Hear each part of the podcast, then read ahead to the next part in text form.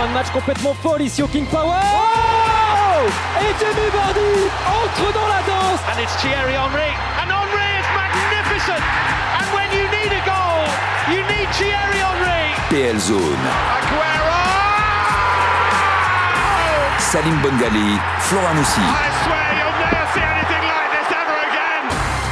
Salut à toutes et à tous, bienvenue dans PL Zone, le podcast, votre rendez-vous du lundi consacré à la première ligue, le plus beau des championnats au monde. Forcément, le week-end, vous suivez à la télé sur RMC Sport les matchs. Le lundi, on en parle en profondeur avec une thématique particulière, vous la constaterez et on l'évoquera dans un instant avec Flora Moussi. Bonjour Flora. Salut à tous Bonjour Loïc Moreau. Hello tout le monde. Un invité exceptionnel également, ancien joueur de Tottenham et du meilleur club du monde, West Ham. Bonjour Frédéric Canouté. Oui, bonjour, bonjour à tous. Vous êtes bien accueilli hein, dès qu'on parle de West Ham, Ouais, c'est club. Génial, merci Salim. Grand plaisir en tout cas de vous accueillir. Nous sommes en pleine Coupe d'Afrique des Nations. On a donc voulu évoquer le lien si particulier entre la Première Ligue et le continent africain pour comprendre à quel point les joueurs africains ont eu besoin de la Première Ligue pour progresser et à quel point aussi la Première Ligue ne serait peut-être pas celle qu'elle est sans tous ses joueurs. L'épisode 11 de PL Zone, le podcast consacré aux Africains de Première Ligue, c'est parti. Salah. Drogba. Papi Cisse. Zaha. It's Kane. What's he to do? Aubameyang. Morris. Mane. Poyet. Canute. Adebayor. Brilliant. Absolutely brilliant. On en a entendu des beaux buts là dans ces commentaires de matchs, des noms qui ont marqué les esprits. hein. Là, on est presque en mode Madeleine de Proust. Alors, on évoquera les chiffres dans un instant, mais c'est vrai que Flora, quand on évoque et on entend ces noms, on se dit surtout Waouh Ouais, en fait, c'est ça. Nous, on regardait ça, enfin, on écoutait ça avec, euh, avec Loïc et on avait les yeux qui, genre, oui. À chaque fois qu'il y avait un nom, on se disait, bah oui, bien sûr, mais oui, mais lui aussi. On avait une image presque à chaque fois en tête euh, d'un but qu'ils ont pu marquer. euh. Enfin, ça reste. Puis ça, je sais pas moi, les noms comme Drogba, Adebayor et tout, ça renvoie à une période presque dorée de l'APL, une, à une période voilà, où il y avait énormément de grands attaquants comme ça, africains notamment, mais, mais autres qui marquaient en, première ligue. Et ça rappelle les années dorées avec le, le Chelsea de Mourinho, avec le United de Ferguson, Arsenal de Wenger. Ça rappelle vraiment les, grandes et, et belles heures en fait de l'APL. Ouais, avec vous aussi, donc Frédéric Canouté, vous qui avez joué, donc on l'a dit, à Londres, en l'occurrence avec West Ham et Tottenham. Vous avez joué là-bas pendant 5 ans, en l'occurrence, 3 saisons à West Ham, 2 saisons à Tottenham. Euh, déjà, très simplement, vous qui êtes, on le rappelle, natif de la banlieue lyonnaise, est-ce que c'était un rêve, après avoir joué à Lyon pendant 3 ans, d'accéder à cette première ligue? Euh, ouais, je pense, ben, c'était un rêve, c'est un rêve pour euh, pratiquement tout footballeur, mais c'est vrai que euh, moi, c'est arrivé tellement vite. Euh, en fait, je suis arrivé en, Angleterre un peu, pas par hasard, mais, mais en fait, je suis parti en cours de saison de, Lyon en prêt. Et je savais pas du tout où j'allais aller. Et, et en fait, dernière minute, je reçois un coup de fil et c'est West Ham qui est intéressé. Et donc moi, avant ça, j'avais pas du tout prévu d'aller en Angleterre, en fait. Et, euh, et, et, et voilà, finalement, ça a été ça a été vraiment fantastique parce que bien sûr, je suivais déjà la première ligue à, à cette époque-là. Et euh, donc voilà, ça a été une arrivée prématurée pour moi en première ligue et, franchement, ça a été une expérience euh, ouais, inoubliable, quoi. Mais on va évoquer cette expérience dans un instant. Avant cela, Loïc, on est obligé de passer par vous parce qu'on évoque tous ces Africains, globalement, les chiffres pour évoquer peut-être l'importance des joueurs africains en Première Ligue. Bah, déjà, je vais vous dire qu'il y en a eu 335 joueurs africains Wow. qui ont évolué euh, dans l'histoire de la Première Ligue, donc depuis 92-93. 335 de 35 nationalités euh, différentes. Alors, on rappelle qu'il y a 56 membres de, de la, de la CAF, donc Mhm. qui font partie de, de cette fédération africaine. Donc, ça fait plus de la moitié qui ont déjà vu au moins un de leurs représentants euh, en, en Première Ligue. Mais c'est vrai que si je vous dis 335 joueurs africains, bon. On, sorti du contexte, si on donne juste le On chiffre, euh, ouais. c'est vrai que c'est On pas, n'arrive pas à on visualiser. n'arrive pas à visualiser. Alors, je vais vous aider. Je vais vous donner un petit coup de main. Au final, ça, euh, ces 335 joueurs, ça représente 7% du total des joueurs ayant évolué en, en première ligue. Et ce qui est surtout intéressant, c'est de voir l'évolution en fait de ce, de ce pourcentage. Euh, pour vous camper le décor, en fait, en 92-93, donc lors de la première saison, euh, la saison inaugurale de PL, ils sont quatre joueurs africains à évoluer dans le championnat anglais. Il y a deux Nigérians et il y a deux Zimbabwéens. Ça fait un peu moins d'un pour cent du total euh, des joueurs de, de PL de cette saison 92-93. Et désormais, enfin la saison dernière, ils étaient 50. Donc on est passé de 4 à 50. On est passé de moins d'un pour cent à 9% au Mm. total. Ça veut dire que les Africains, les joueurs africains représentent 9% des joueurs euh, de PL. Et il y a eu un véritable tournant. Et c'est marrant parce que euh, c'est à une époque où Frédéric jouait justement en première ligue. C'est en 2002-2003. On a vu le pourcentage de joueurs africains passer de 4 à 6% et ne cesser de croître en fait durant les, les saisons suivantes pour atteindre son apogée en fait en 2007-2008 où euh, les joueurs africains représentaient jusqu'à 12 en fait euh, Ah des, ouais. des joueurs de, de première ligue. Et donc cette tendance est euh, plus ou moins maintenue puisque comme je le, je le rappelais on est à, à 9% euh, cette saison également. Donc on, la place des joueurs africains a vraiment grandi depuis, depuis les débuts de la, de la PL et maintenant on voit qu'ils prennent ils occupent une place majeure d'ailleurs. Euh, Frédéric, vous l'avez senti ça lors de votre passage, on l'a dit, cinq années donc en Angleterre, cette évolution et évolution dans le sens où il y a eu plus d'Africains justement dans ce championnat anglais? Ouais, je l'ai senti à l'époque. D'ailleurs, il y a, il y a eu, quand j'y étais, il y avait des, des- des, des joueurs que, que, que j'admirais quand j'étais, parce qu'ils sont un peu plus âgés que moi, euh, comme JJ Okocha qui était Mhm. arrivé, je crois, dans les, les années 2000 aussi. Donc, je me rappelle quand il est arrivé à, à, à Bolton. Euh, bien sûr, le, le, le, le maestro, Wea, le, le- oncle George, qui lui est, est venu un petit moment à Chelsea, euh, je pense, et à Et à Manchester City aussi, ouais. Voilà. Donc, donc, euh, donc oui, oui. je et puis je me rappelle effectivement que dans les années suivantes, il y a eu de plus en plus d'Africains, d'Africains qui venaient. Bien sûr, j'avais pas les stats, mais euh, mais c'est avec euh, avec ce, ce- ce- cette petit petit éclaircissement, ouais, ça fait euh, ouais, ça fait drôle quoi. Ça a vachement augmenté. Vous l'avez dit, des modèles, hein, des noms, c'est des noms qui résonnent encore une fois. Hein. Okocha, oui, alors il était peut-être plus sur la fin de sa carrière pour le coup à Ouais. Chelsea et à City. Ouais. Mais est-ce que ça, ça avait fait potentiellement partie de votre réflexion en vous disant Ah, mais si j'arrive en première ligue, alors même si ça fait, c'est fait au dernier moment, mais il y a des noms euh, plus anciens et des noms, des grands noms qui sont venus euh, en, en première ligue, que ce soit africains ou autres d'ailleurs, et vous avez dit Ah là, c'est, il faut que je tente ma chance, moi. Ben, en fait, moi, c'était la- la- la- le, le- c'était plutôt global, moi, ma décision. Je savais juste que la Première Ligue, c'était un championnat énorme. Je regardais les, les résumés de Première Ligue à la télé à l'époque. Et, euh, et voilà, ça, faisait rêver. Et comme je vous l'ai dit, moi, c'était juste, c'était plus une opportunité qu'autre chose, puisque euh, ça s'était euh, terminé un petit peu en tension avec, Lyon. Donc, c'est pour ça que j'ai dû partir en prêt avant la fin de la saison. Donc, donc c'était pas forcément un départ complètement organisé, voulu, planifié, mais au final, pour moi, ça a été voilà, ça, ça a été une, une super opportunité. Et effectivement, en arrivant en première ligue, j'ai pu voir voilà, un, un environnement complètement différent, quoi. Et juste Frédéric, parce que on l'a dit, vous êtes arrivé à West Ham au début, c'est-à-dire c'est pas le nom le plus ronflant qui soit quand on pense à Chelsea, Arsenal. À l'époque surtout c'est Surtout Arsenal et Manchester. United. Euh, Ouais. West Ham, euh, c'était quoi votre idée ou votre a priori? Et est-ce que ces a priori là ont été confirmés ou au contraire infirmés? Ben, euh, c'est un, club, euh, c'est un club. J'avais pas énormément d'a priori sur le club. Je savais que ça, ça faisait pas partie des gros clubs, mais moi j'étais content que ce soit à Londres. Euh, et, et, et, et, et je me disais que voilà, si, si je me débrouille bien, il, il pourrait y avoir d'autres opportunités aussi. Mais j'étais en fait agréablement surpris quand je suis arrivé, surtout par la manière dont ils m'ont accueilli. Et c'est un club qui est c'est quand même un club historique, le West Ham, euh, surtout en termes de, de, de, de followers, de, de, de fans, fan base et tout ça, c'est juste énorme. West Ham, Salim, je pense que tu, tu le sais. On l'a perdu du là, tout ça y est, on l'a perdu. Ça, ça y est, Fred, là tu l'as perdu là.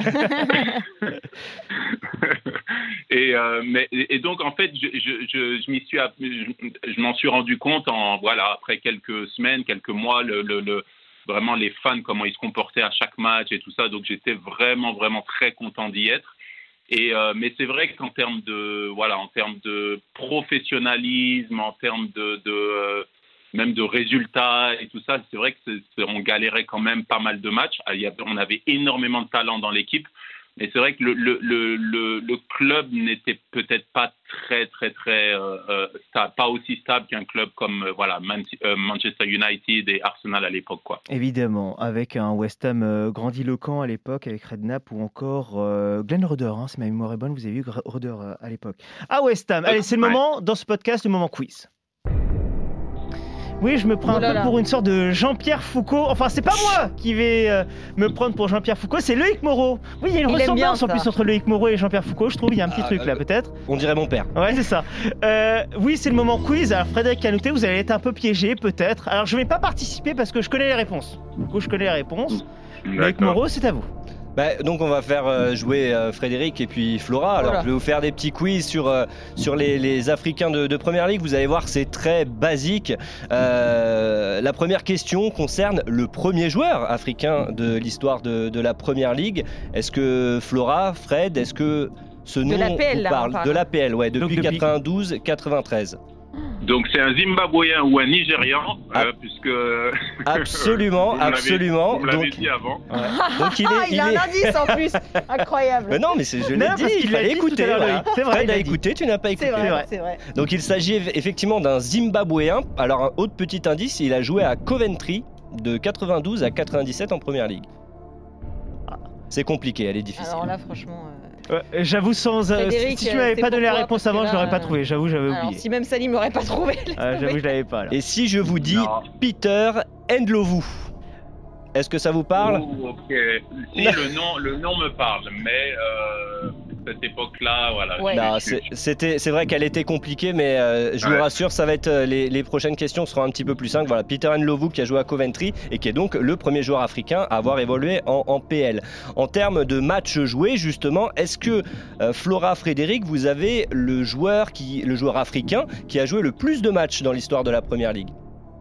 Euh, C'est là pour pas. Drogba? Ce n'est pas Didier Drogba, Yaya Touré? Ce n'est pas Yaya Touré, C'est Colo Touré. c'est Kolo Touré. Bien joué.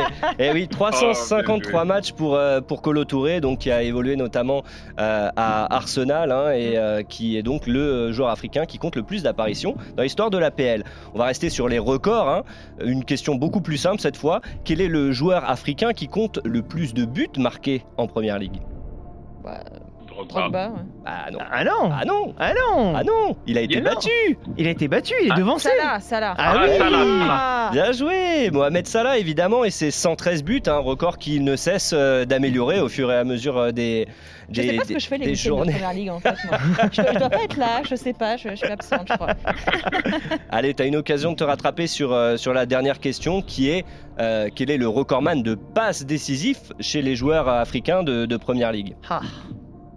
Ouh, ça c'est un peu plus difficile. Euh, Promis, c'est pas si difficile. Ah, c'est Yaya Touré. C'est pas Yaya Non. Touré, C'est pas Colo Touré. Non, c'est pas Colo Touré, là. Ah, c'est Mar Marez, Marez. Alors Marez est pas loin.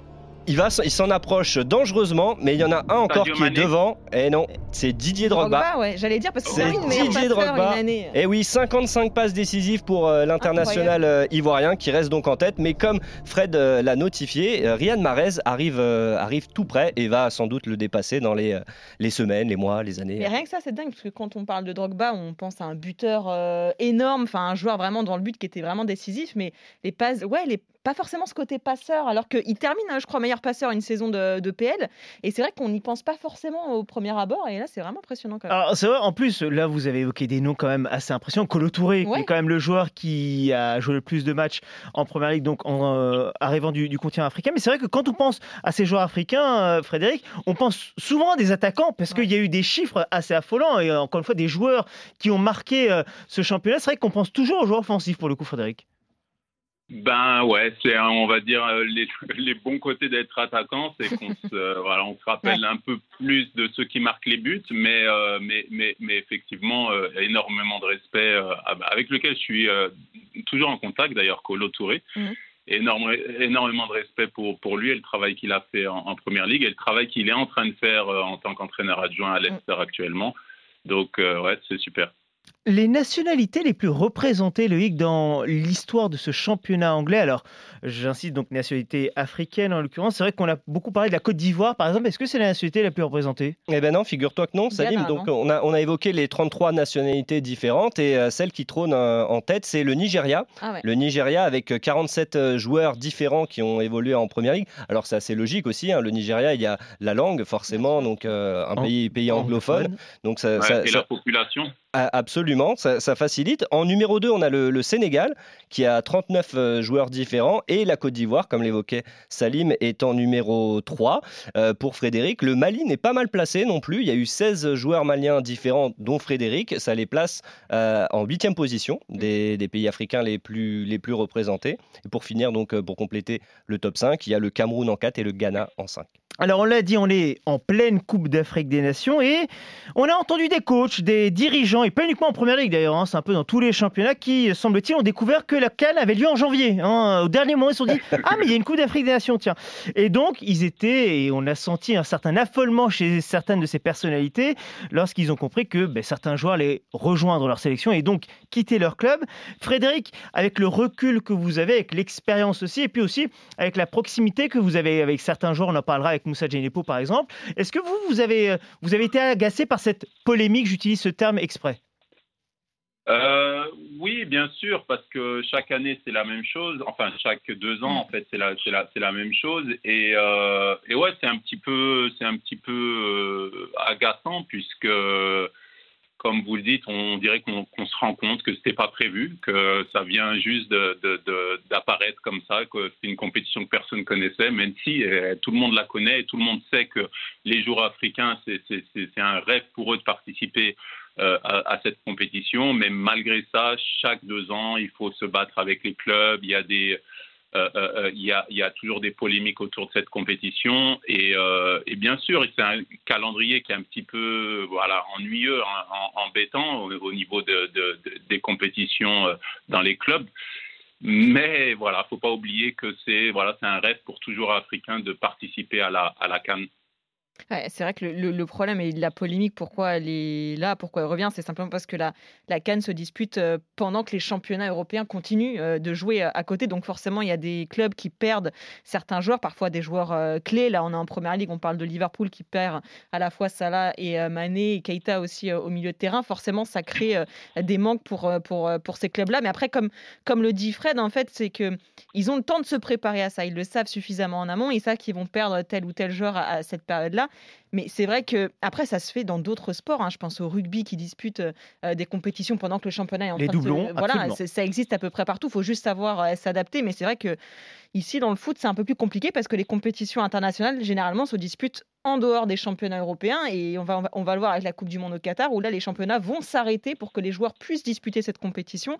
Et c'est vrai que comme la Cannes, ce n'est pas le cas, euh, forcément, les clubs, euh, c'est une occasion pour eux de râler et de se plaindre. Euh, Frédéric, vous, en 2004, quand vous jouez la Coupe d'Afrique des Nations avec le Mali, vous êtes à Tottenham. Mhm. hein. À ce moment-là, c'est Martignol, votre coach, hein, je pense, en 2004 Non, à cette époque-là, c'était un caretaker parce Ah. que euh, ils avaient euh, ils avaient viré euh, Santini si je me- euh, Santini. Et- non, non, non, non, non, pardon. C'était Glenn Odell qui avait euh, qui, qui était parti, qui avait été viré, je pense, et euh, un caretaker, c'est-à-dire David Plitt, qui avait pris pendant quelques oh, presque toute, ouais, toute une saison presque, Mhm. qui avait pris la charge de, de l'équipe.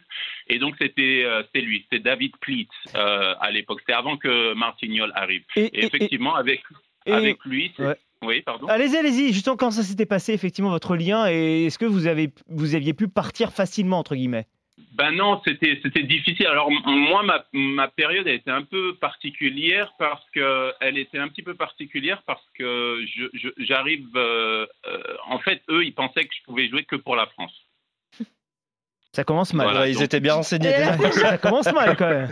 Donc en gros, en gros, ils ont dit ah ben nous on avait cru qu'on prenait un Français et on, finalement on prend un Malien. Tu Non, vois, donc c'est euh, sérieux là quand, Donc, quand tu dis ça, Fred? Vraiment? Ça s'est vraiment passé comme ça?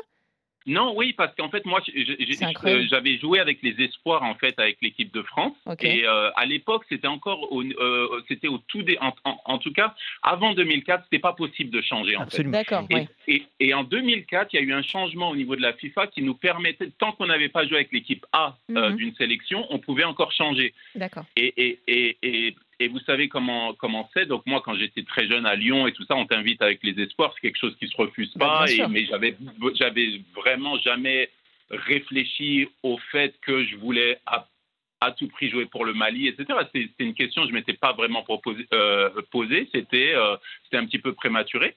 Mais c'est vrai qu'après ça, quand j'avais joué pour les espoirs, moi, dans ma tête, je me disais, ah, j'aimerais bien jouer pour le Mali euh, un jour, tu vois. Mhm. Et, euh, et en fait, c'était pas possible jusqu'en 2004. Et en 2004, j'ai pris une décision qui n'était pas si facile que ça, mais j'ai pris la décision de jouer pour le Mali. Donc, imaginez un peu la réaction de mon club à cette époque-là. Et, euh, donc j'ai dû leur expliquer que non, je vais, je. Et j'ai dû être assez ferme parce que vraiment ils ont, ils ont tout essayé pour me, pour me retenir. J'ai eu une réunion avec mon coach, il m'a fait venir dans son bureau, il a, il a, il a tout essayé, mais j'ai dit je, j'irai, j'irai à la canne quoi. Une petite question euh, comme ça, euh, Fred, qui me vient quand je t'écoute et que tu parles de cette décision difficile de choisir justement plus le Mali euh, que l'équipe de France à ce moment-là. Il y a beaucoup de joueurs qui sont finalement dans ta situation de, binationaux ou qui, doivent choisir à un moment donné dans leur carrière une sélection. Ça, se base sur quoi le choix à ce moment-là? C'est simplement un ressenti personnel de ce que toi tu as envie de faire à ce moment-là ou c'est un choix sportif ou ça se base sur quoi? Ouais, alors ça c'est une très bonne question parce que on m'a souvent, on a, enfin, on m'a souvent mal compris par mhm. rapport à ça et, et, en fait c'était un petit peu les débuts parce qu'après ça en 2004 donc c'est arrivé plusieurs fois quelques joueurs qui avaient joué pour euh, les espoirs mhm. dans un pays en France par exemple et après qui ont changé donc donc ça a été un petit peu les débuts et donc j'ai été finalement un des premiers euh, nés en France vraiment qui a joué pour, euh, enfin il y en a eu d'autres mais qui a joué pour, pour euh, le, le, pays de l'origine de mon père finalement. Mhm. Et, euh, et, euh, et, pour moi, en fait, il faut savoir que depuis que je suis petit, je suis un fan du, de football africain. Je suis les Cannes depuis que je suis tout petit. et, je, et je me suis toujours imaginé jouer, enfin j'ai toujours voulu jouer pour le Mali, pour les Aigles du Mali. Je suivais, le, j'achetais même des revues sur le football africain, etc. Et, euh, et, en fait, le choix, bien sûr, il a été compliqué parce qu'il faut savoir qu'à cette époque-là, j'étais dans, dans la, la, grande liste, on va dire, de l'équipe de France A. Mhm.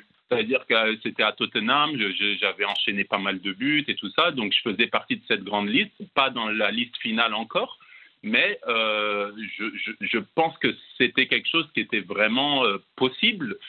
Et donc là, cette nouvelle règle arrive et donc franchement, au niveau professionnel, ce n'est pas une décision forcément facile à prendre. Euh, mais c'est un moment où je, me, où je me suis vraiment dit, j'avais envie de faire vraiment ce que j'ai envie de faire euh, au niveau professionnel et au niveau, et c'était un peu le cœur qui m'a poussé à jouer pour le Mali. J'ai toujours rêvé de, de, de, de, retourner au Mali euh, plus régulièrement et de m'impliquer d'une manière ou d'une autre pour le, pour le Mali et, et à travers le football, euh, c'est comme, c'est comme ça que j'ai pu le faire. Quoi. Mm. On l'a vu, en tout cas, donc des années auparavant, on est en 2022. Déjà à l'époque, hein, c'était très compliqué lorsqu'on était africain de pouvoir, on parle de première ligue, mais de n'importe quel championnat au final, de pouvoir aller disputer cette Coupe d'Afrique des Nations. D'ailleurs, on le rappelle, en 2023, ce sera en juin-juillet. Donc pour le coup, les clubs peut-être qui se prononceront beaucoup moins en disant les joueurs peuvent jouer la Coupe d'Afrique des Nations. Pour le coup, tiens, on revient à cette agacement, puisque c'est le terme euh, que j'utilise pour évoquer l'attitude de certains dirigeants ou entraîneurs. Quand on pose la question à Jürgen Klopp, justement le technicien et le coach de Liverpool, est-ce que vous êtes déçu par l'absence de Mohamed Salah et Sadio Mané?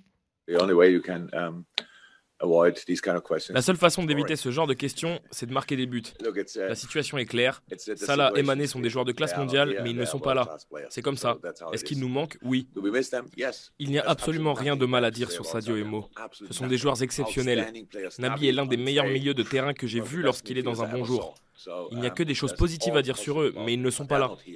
Oui, au final, ils sont pas là. J'ai envie de dire, euh, Frédéric, ben, voilà, Jürgen, Jürgen comme les autres d'ailleurs, ben, vous avez suffisamment et vous avez une profondeur de banc suffisante a priori pour jouer avec d'autres pendant trois semaines ou un mois. Ben, c'est exactement ce que vous avez euh, dit, c'est que je pense que les clubs n'ont absolument plus rien à gagner maintenant à essayer de mettre de la pression sur, sur leurs joueurs, etc. ils doivent juste accepter les faits. Euh, effectivement, c'est une, période compliquée euh, pour les clubs, mais on est en train de parler de clubs qui ont des budgets euh, vraiment colossaux. C'est-à-dire qu'ils ont une profondeur de, squad, d'équipe qui, peut leur permettre quand même de, patienter un mois ou deux. Et je, pense que c'est je, pense qu'ils auraient plus à, y gagner de, soutenir ces joueurs-là, de, les féliciter pour leur sélection et euh, de, montrer aussi leur savoir-faire en euh, euh, jouant de manière peut-être même différente. On sait que Liverpool a, est forcément touché parce qu'il s'appuie beaucoup sur ces deux joueurs qui sont exceptionnels. Mais au final, il y a un entraîneur, il a une grosse équipe et c'est à lui de montrer qu'il peut apporter un, schéma tactique peut-être un peu différent et faire sortir, c'est une grosse opportunité pour d'autres joueurs qui sont très très talentueux et qui peuvent aussi marquer des buts. Mm. Donc, donc je pense que franchement, même en, en, tant qu'entraîneur, je pense que ça prouve une, une certaine, euh, je le dis pas de manière péjorative, mais une certaine faiblesse de se plaindre parce qu'on a un ou deux joueurs qui partent pour une Coupe d'Afrique pendant, pendant un mois parce que je pense qu'un entraîneur de ce standing avec une équipe euh, d'une profondeur telle doit pouvoir se débrouiller. Je ne parle pas de club euh, en, particulier, hein, je parle en général.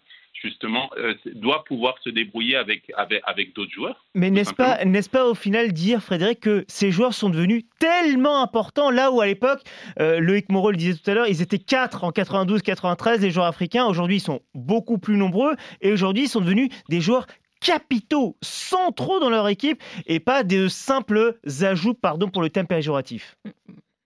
tant mieux, tant mieux. Non, c'est bien, c'est bien. Le fait qu'ils se battent pour garder ces joueurs, ça, montre à quel point ils sont importants. Mais au final, euh, euh, il ne faut pas prendre le risque non plus de fâcher ces joueurs qui sont si importants pour leur équipe. Donc, donc euh, je pense que oui, ça, doit se faire dans la discussion, essayer de comprendre la situation. Mais au final, ce sont les faits. On ne peut pas retenir un joueur d'aller dans son, dans son équipe nationale. C'est pas possible. je suis totalement d'accord avec, euh, avec Fred, mais c'est vrai qu'il y a aussi un contexte qu'on ne peut pas ignorer, spécialement euh, cette année. Il y a le contexte sanitaire aussi qui joue. Il y a des clubs qui, oui, alors oui, il y a une profondeur de banc, comme tu dis, Fred, mais c'est vrai qu'il y en a qui ont déjà perdu beaucoup de joueurs en fait sur, à cause du Covid, qui ont des blessures, qu'on forcément, quand on ajoute à ça en plus des joueurs qui doivent partir pour aller dans une compétition, les effectifs en fait se réduisent au fur et à mesure. Et je pense que c'est ça aussi qui a peut-être participé encore plus à la, cet agacement dont ah, parle Salim euh, aujourd'hui. Et ça ne veut pas dire que je suis d'accord, hein, euh, Fred, hein, mais juste, c'est vrai qu'il faut prendre ça quand même en compte, qu'il y a beaucoup de clubs qui sont déjà pénalisés avec euh, des absences autres et qui, du coup, quand ils voient certains de leurs joueurs principaux partir en plus, ils se disent ouais c'est vrai que ça complique un petit peu les choses. Mais après, les faits sont les faits et encore une fois, ils sont suffisamment prévenus en avance pour, pour s'adapter. Effectivement, je serais 100% d'accord avec toi si ça n'avait jamais euh, été le cas avant le Covid. Mm, mm, bien sûr. Non, mais, mais, chaque année, depuis, depuis euh, des dizaines d'années, c'est la même chose, les mm, mêmes problèmes. On se plaint qu'on perd nos joueurs, etc. Alors qu'à l'époque, il n'y avait pas de Covid. Et maintenant, voilà, on, utilise aussi le Covid. Bah, après, c'est un, un réel problème. Hein, je suis tout à fait d'accord. Et euh, mais voilà, je pense que même s'il n'y avait pas le Covid, les, les mêmes, les mêmes, on va dire, les mêmes problèmes ressurgiront. Quoi. Frédéric, vous avez vous, des connaissances en première ligue, vous connaissez certains joueurs, je pense notamment à Moussa Genepo, le Malien qui est actuellement en sélection à la mhm. Coupe d'Afrique des Nations, le joueur de Southampton. Est-ce qu'il a pu partir facilement de Southampton ou justement les Saints ont voulu un peu le bloquer? Non, non, on n'a eu aucun problème avec le, le, club. Ils nous ont, ils nous ont pas. Euh, enfin, quand je dis on, je, pour vous expliquer, je suis consultant pour des des, des, des, euh, des clubs euh, en Afrique, notamment au Mali et en Zambie. Et j'ai en parallèle, j'ai une société de représentation de joueurs. Donc Moussa Djenepo en fait partie. Mhm. et, et, et, donc, on n'a pas eu du tout de, de, de, de problème. quand il a dû partir, ils l'ont, laissé partir. Les deux autres Africains qu'on représente sont zambiens et malheureusement pour eux, ils n'ont pas été qualifiés à cette canne, donc euh, bien sûr, il n'y a pas eu de problème. En l'occurrence, Patson Daka et Enoch Mwepu, les joueurs respectivement de Leicester et de Brighton. Tiens, il y a aussi des coachs qui, pour euh, le coup, défendent totalement la Coupe d'Afrique des Nations et pour eux, il n'y a pas de souci là-dessus. Même si on perd des joueurs, il faut qu'ils y aillent. C'est une grande compétition. Par exemple, Patrick Vieira. I, I respect and I je comprends à quel point participer à la Coupe d'Afrique des Nations est important pour tous les joueurs afin qu'ils puissent représenter leur pays. Je n'empêcherai jamais un joueur de rejoindre sa sélection pour la Cannes. Je crois que cette compétition doit être plus respectée car elle est aussi importante que l'euro respected because this competition is as important as the European Championship. Patrick Vieira est une position très claire, le coach de Crystal Palace, lui qui a notamment perdu Wilfried Zaha, hein, parti avec la sélection mm-hmm. ivoirienne pour la, la Coupe d'Afrique des Nations. Tiens, on va se faire plaisir. Alors, pour le coup, c'est pas évident. C'est pas évident ce qu'on a demandé à Loïc Moreau. Ah non. Oui, parce qu'on a essayé de lui demander un 11 historique un peu de la première ligue.